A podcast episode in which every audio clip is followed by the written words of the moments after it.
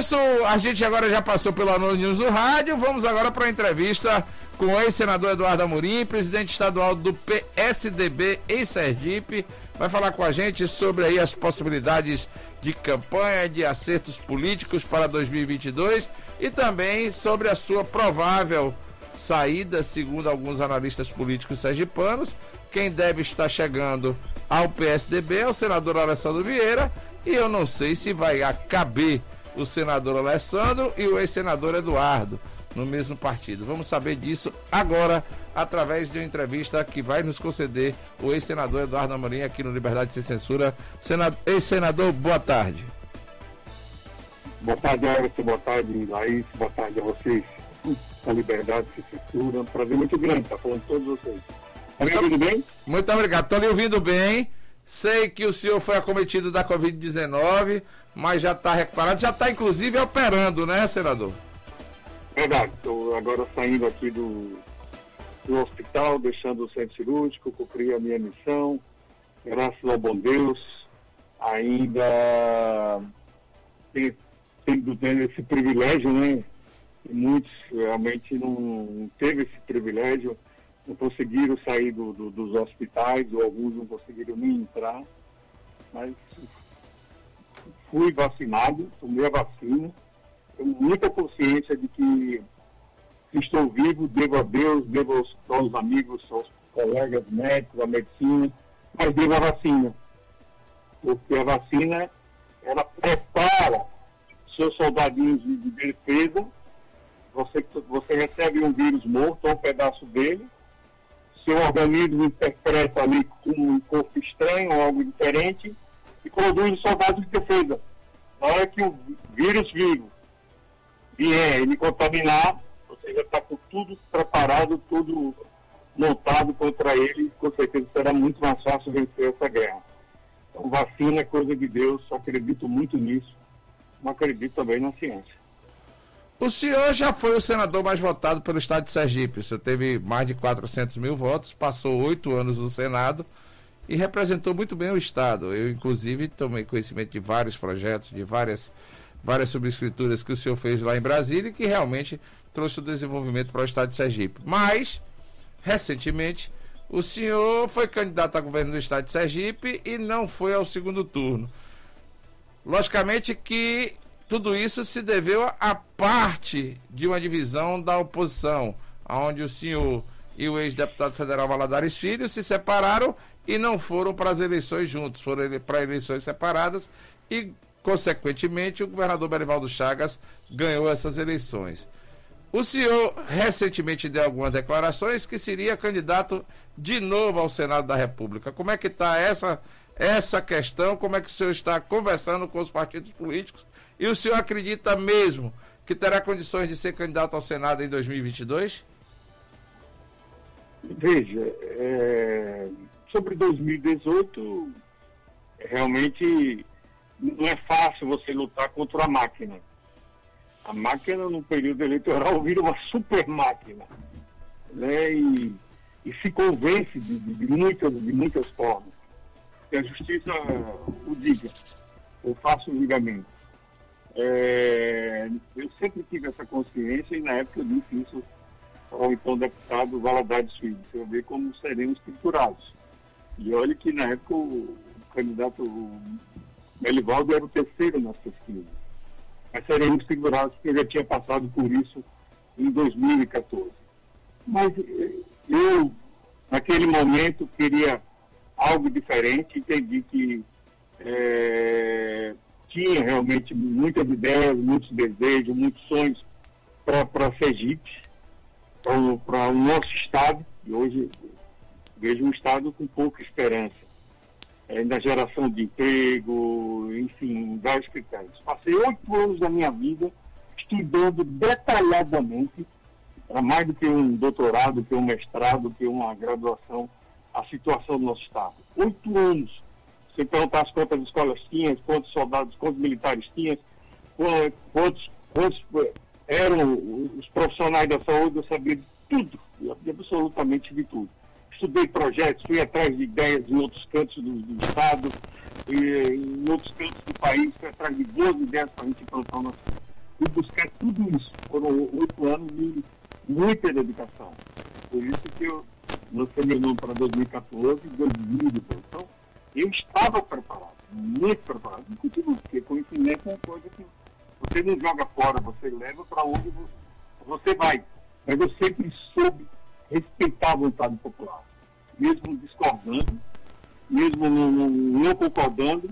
Terminou a eleição, desmontei o palanque, sabia que não ir para o segundo turno, isso não, não tinha diferença nenhuma, porque ali já estava muito claro que quem venceria era o governador.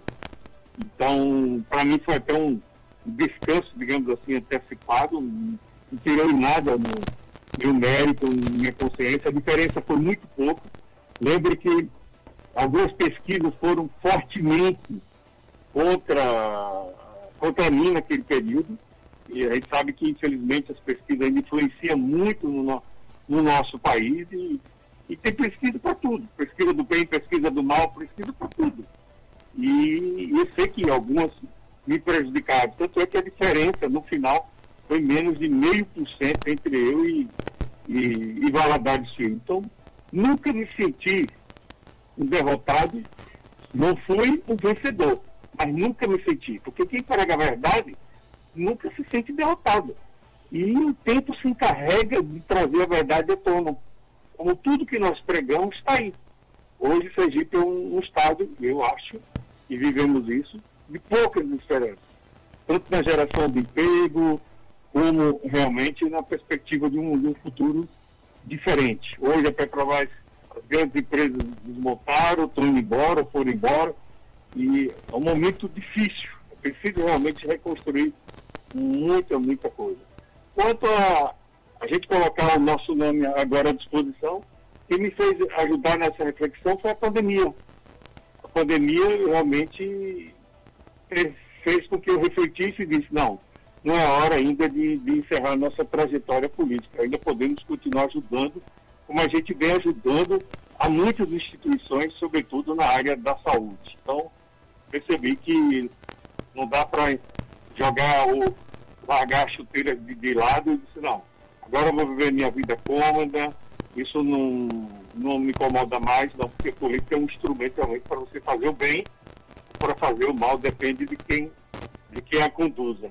Então, os instrumentos para isso, partido, isso graças a Deus a gente tem.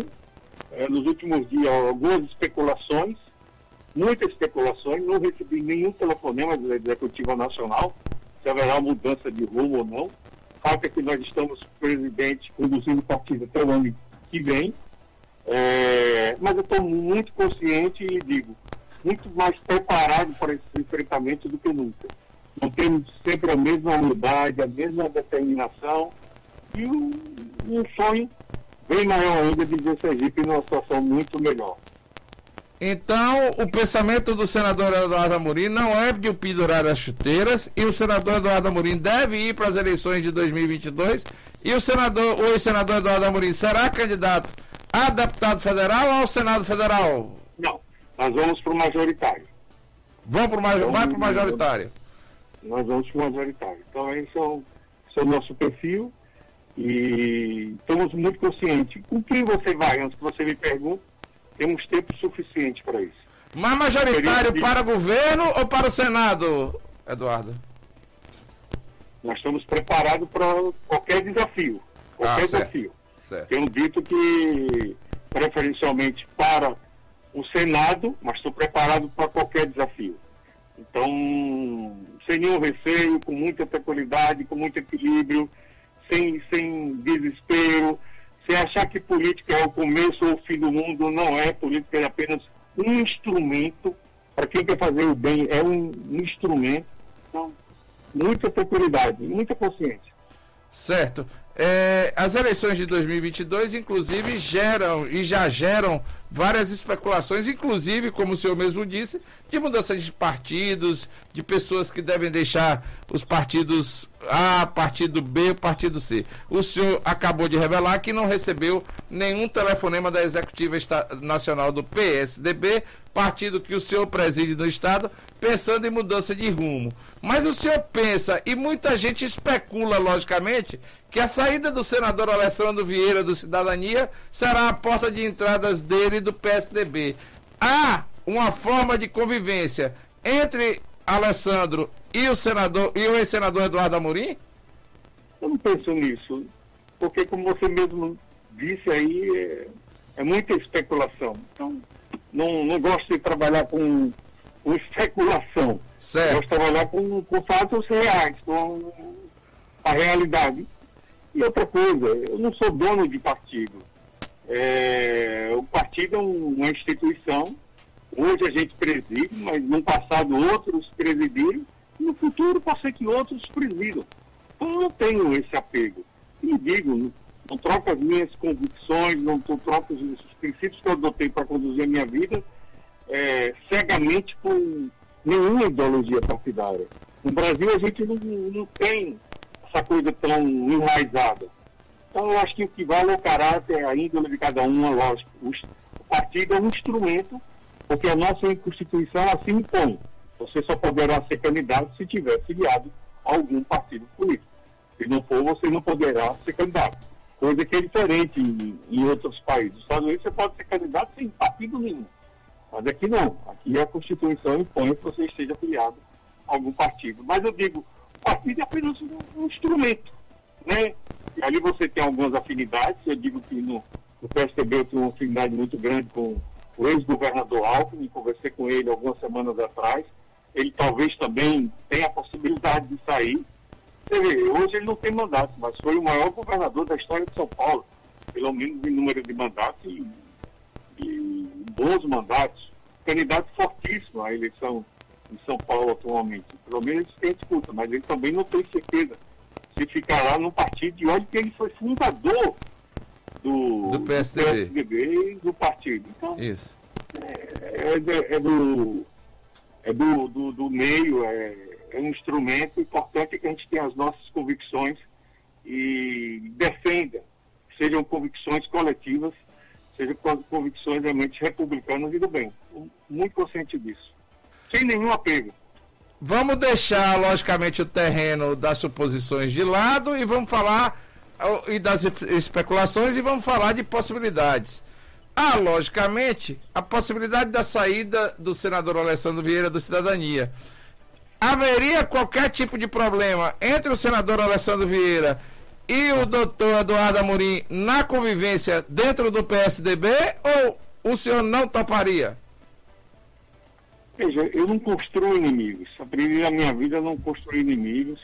Posso ter adversários eh, em alguns campos, na área política, mas não, não, não, não faço inimigos. Então, essa, essa coisa da, da, da, da convivência ou não, não, não penso nisso porque não sei até que ponto isso será ou é real. Então, deixa que isso seja decidido na hora certa. Certo. Agora eu queria lhe fazer uma pergunta, logicamente, é que diante da possibilidade de tudo acontecer, porque na política a gente espera que possa acontecer tudo ou quase tudo, ou quase nada também, Há a possibilidade, inclusive, o presidente estadual do Patriota de Sergipe, o Ezé, disse que vai estender o, o, o tapete vermelho para a sua chegada ao partido.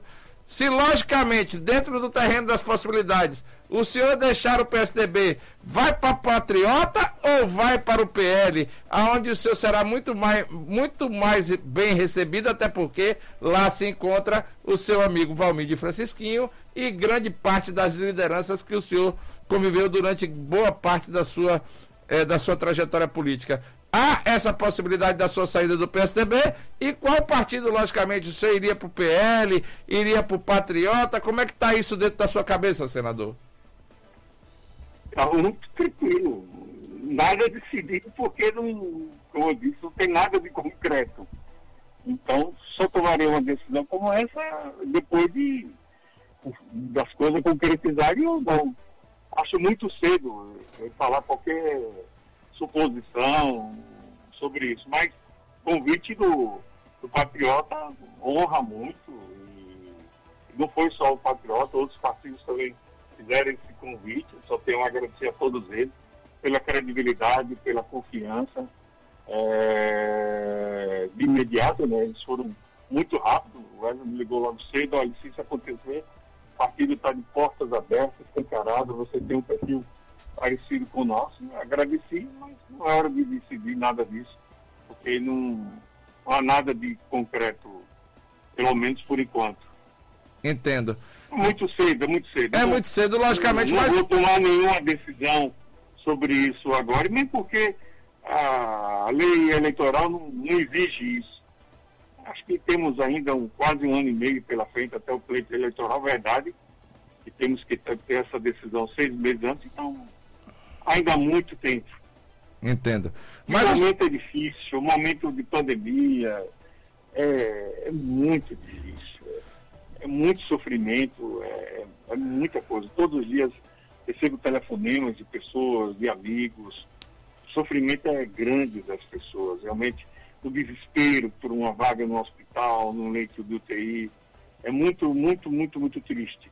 Quem está por dentro da, dessa área da, da saúde, que convive, realmente é, é quase que desesperador diariamente. Você às vezes quer ajudar e não consegue ajudar, e você vê as pessoas escapando realmente a vida ali por, por, por, por detalhes. É muito triste. E gente de de todas as idades, não é só gente de idade avançada, não. Gente nova, recente. Então, é muito triste o país, num, num momento como esse, não ter uma, uma vacinação num percentual muito mais expressivo do que a gente tem hoje. Entendo, mas eu, eu penso da seguinte forma: eu acho que todos os médicos continuam trabalhando não só atendendo Covid, o senhor mesmo é anestesiologista, o senhor sabe, sabe que existem outras enfermidades, o engenheiro também está cuidando dos projetos, está tendo as obras, está tendo a construção, e os políticos, logicamente, eu acho que com muita tranquilidade também discutem a política, até porque a política muda o prisma do combate à Covid-19. Basta que a gente olhe Depende para. Depende da prioridade de cada um. É, de, logicamente. Depende da prioridade de cada um. Tanto é que Joe Biden mudou completamente a visão com relação ao combate da Covid-19 lá, lá nos Estados Unidos. Mas, senador, para encerrar, até porque a gente é, eu tenho um respeito muito grande pelo senhor. Guardo até hoje aquele raminho que ganhei na FM a Peripê, viu?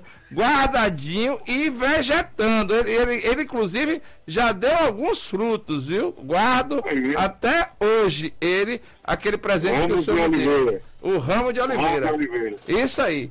É, só para que a gente possa encerrar a entrevista de hoje, até porque, logicamente, a gente vai ter ainda muita água para rolar por debaixo da ponte.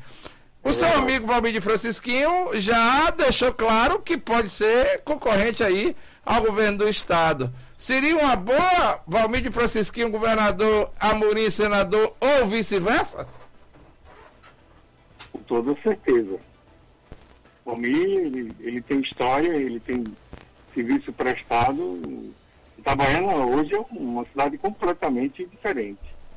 Itabaiana hoje é uma cidade pujante Itabaiana, antes de Valmir, tinha centenas, centenas e centenas de ruas sem nenhum, sem nenhuma pavimentação, sem nenhum saneamento básico.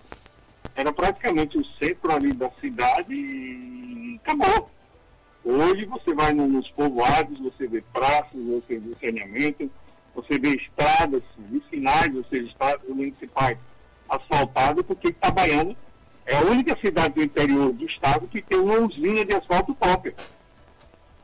Então isso é fruto de, de visão, isso é fruto de, de, de, trabalho, de disposição, de querer fazer e fazer mais prol dos seus municípios. Então é um nome realmente que está é, tá preparado. Entendo. É, senador, rapidamente, como é que o senhor classifica o governador, o governo de Belivaldo Chagas? Para mim, aquilo que eu disse um pouco antes da, da campanha. Não há nenhuma novidade. A gente está passando.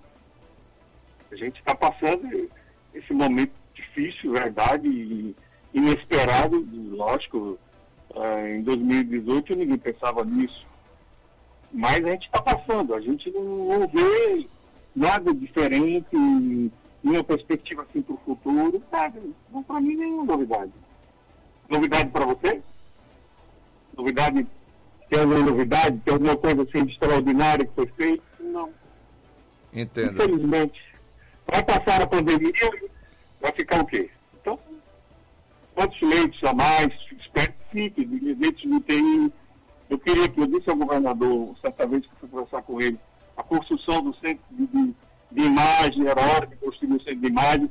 A pandemia está mostrando a necessidade de termos um, um, um local como esse, para você fazer uma tomografia, para você fazer ressonância, principalmente no estado como o nosso, onde 85% da nossa população não tem plano de saúde.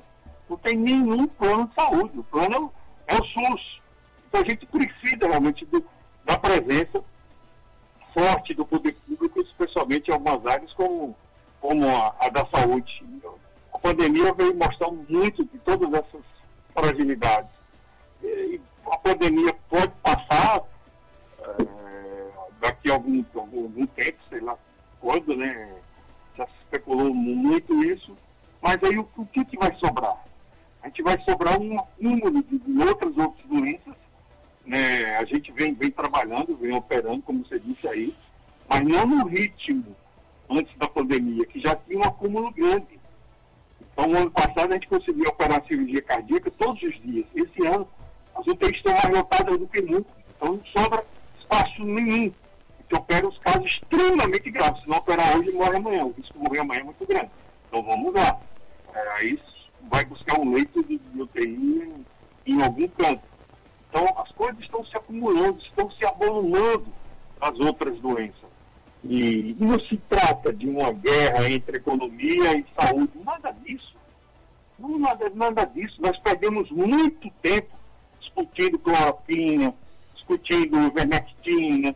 A gente deveria estar tomando as medidas preventivas do distanciamento, não precisava ter isolamento, distanciamento, talvez, né? a consciência do nosso povo do, da importância do álcool gel, da máscara, enquanto a gente não tem a vacina. Porque a vacina, a vacina é que, que faz com que o nosso organismo se prepare. Você toma um vírus, adquire um vírus morto, um pedaço dele, e dá chance, dá tempo realmente o organismo interpretar aquilo como uma agressão, ou um futuro agressor, e preparar os seus soldadinhos ali de defesa, para na hora que ele vier de fato vivo, você ter todos os soldados prontos e prontidão para destruir o vírus. Então é isso que a vacina faz a vacina é coisa de Deus e é coisa extremamente necessária. Enquanto isso, tomar os cuidados necessários, sem dizer que é uma guerra entre economia, entre medicina, de jeito nenhum. Afinal, a própria medicina faz parte da economia. 10% de todo o PIB, de toda a riqueza produzida no país, vem realmente da área da saúde. Então, cada um no seu canto, cada um fazendo a sua missão, cumprindo o seu trabalho da melhor maneira possível, mas tomando todo o cuidado necessário na questão do, do contagem enquanto a vacina não chega para todos. Uma pergunta ao político e ao médico Eduardo Amorim. Ainda podemos ter aqui o Hospital do Câncer em Sergipe? Devemos ter. Temos que ter. Não podemos abrir a mão desse sonho de forma nenhuma. Abrir mão de um sonho como esse é abrir mão de muitas vidas. Devemos, temos que ter. Para isso tem dinheiro da conta. Esse ano faz 10 anos da primeira emenda que eu coloquei. Foram inúmeras emendas, acho que foram oito emendas. Né? É, o governo do Estado tem na Caixa Econômica Federal, só pode gastar com isso, porque cada emenda, por fato de ser uma lei federal, ela vinha nominal. O cheque era, era nominal para a construção do Hospital do Câncer Sergipe. Para, então só pode gastar para aquilo sei se, se não fosse assim, já não tinham gasto com outras coisas. Mas só pode gastar com aquilo. Então temos que ter, porque se, não fizerem, vai ter que devolver o dinheiro corrigido. E aí, meu amigo, devolver o dinheiro num estado onde a população é SUS dependente, tem muita carência de leitos especializados, eu diria que é um crime, mas eu não acredito que isso aconteça. Então, eu senti outro dia conversando realmente com o governador sobre outros hospitais, ele disse que tinha esse sonho de fazer. Espero que não vai dar mais tempo de cumprir no mandato dele, mas espero que, que ele faça. Desejo bem para todos nós e que o hospital do câncer seja feito, seja lá por quem for. Ok, senador, muito obrigado pela entrevista concedida. Tenha sempre aqui os microfones do Liberdade Sem Censura à sua disposição. Eu que agradeço a oportunidade.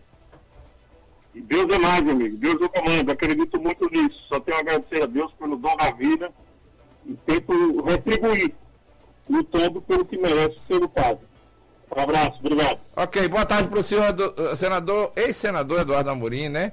É, foi extremamente esclarecedora a entrevista concedida pelo ex-senador aqui no Liberdade Sem Censura desta segunda-feira. Nós vamos agora levar o especial. Na volta, a gente volta. Vamos tentar, acho complicado até fazer a entrevista com a, com a jornalista Ana Alves. A gente vai conversar com ela pelo telefone no intervalo para ver se a gente remarca para amanhã ou se faz uma entrevista mais curta, porque nosso horário já foi, né, Laís Moraes? São 13 horas e 49 minutos em Aracaju, faltam 10 minutos. Né? Será que dá para entrevistar a Ana Alves?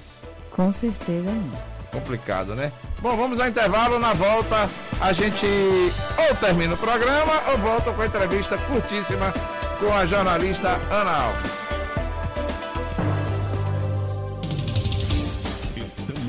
Apresentando Liberdade Sem Censura. Fique ligado. vai, a força Sergipe vai na esperança. Pra frente aqui se anda. Para avançar de verdade, o governo de Sergipe investe na educação e faz melhorias nas escolas da rede pública por todo o estado. Mais de 60 escolas já foram finalizadas, 242 estão em obras e 23 serão ampliadas para melhor atender aos estudantes e à comunidade. São mais de 83 milhões em investimentos que vão qualificar e modernizar o ensino público estadual, proporcionando ambientes saudáveis, conforto e acessibilidade para todos os alunos da rede. Avança Sergipe, economia para frente, educação pra gente. Secretaria de Estado da Educação. Sergipe, Governo do Estado. Vai Sergipe avança. Você já ouviu falar do café Maratá? Pois é, em todos os momentos do seu dia, para toda a sua família, para qualquer ocasião. Para quem é apaixonado por café, no trabalho, para dar aquela energia, levar a rotina do dia, as reuniões de negócios, nos momentos de lazer, para relaxar, jogar conversa fora com os amigos. Em todos os momentos, o café tem que ser Maratá, tradicional, superior, descafeinado. A linha de café Maratá é produzida a partir de grãos selecionados e um rigoroso processo de cultivo e produção. Maratá é a certeza de que cada minuto será cheio do melhor sabor. Experimente para um dia a dia mais especial. Maratá, o melhor que há. Ouça o programa Liberdade Mais. Mais informação, mais novidades. O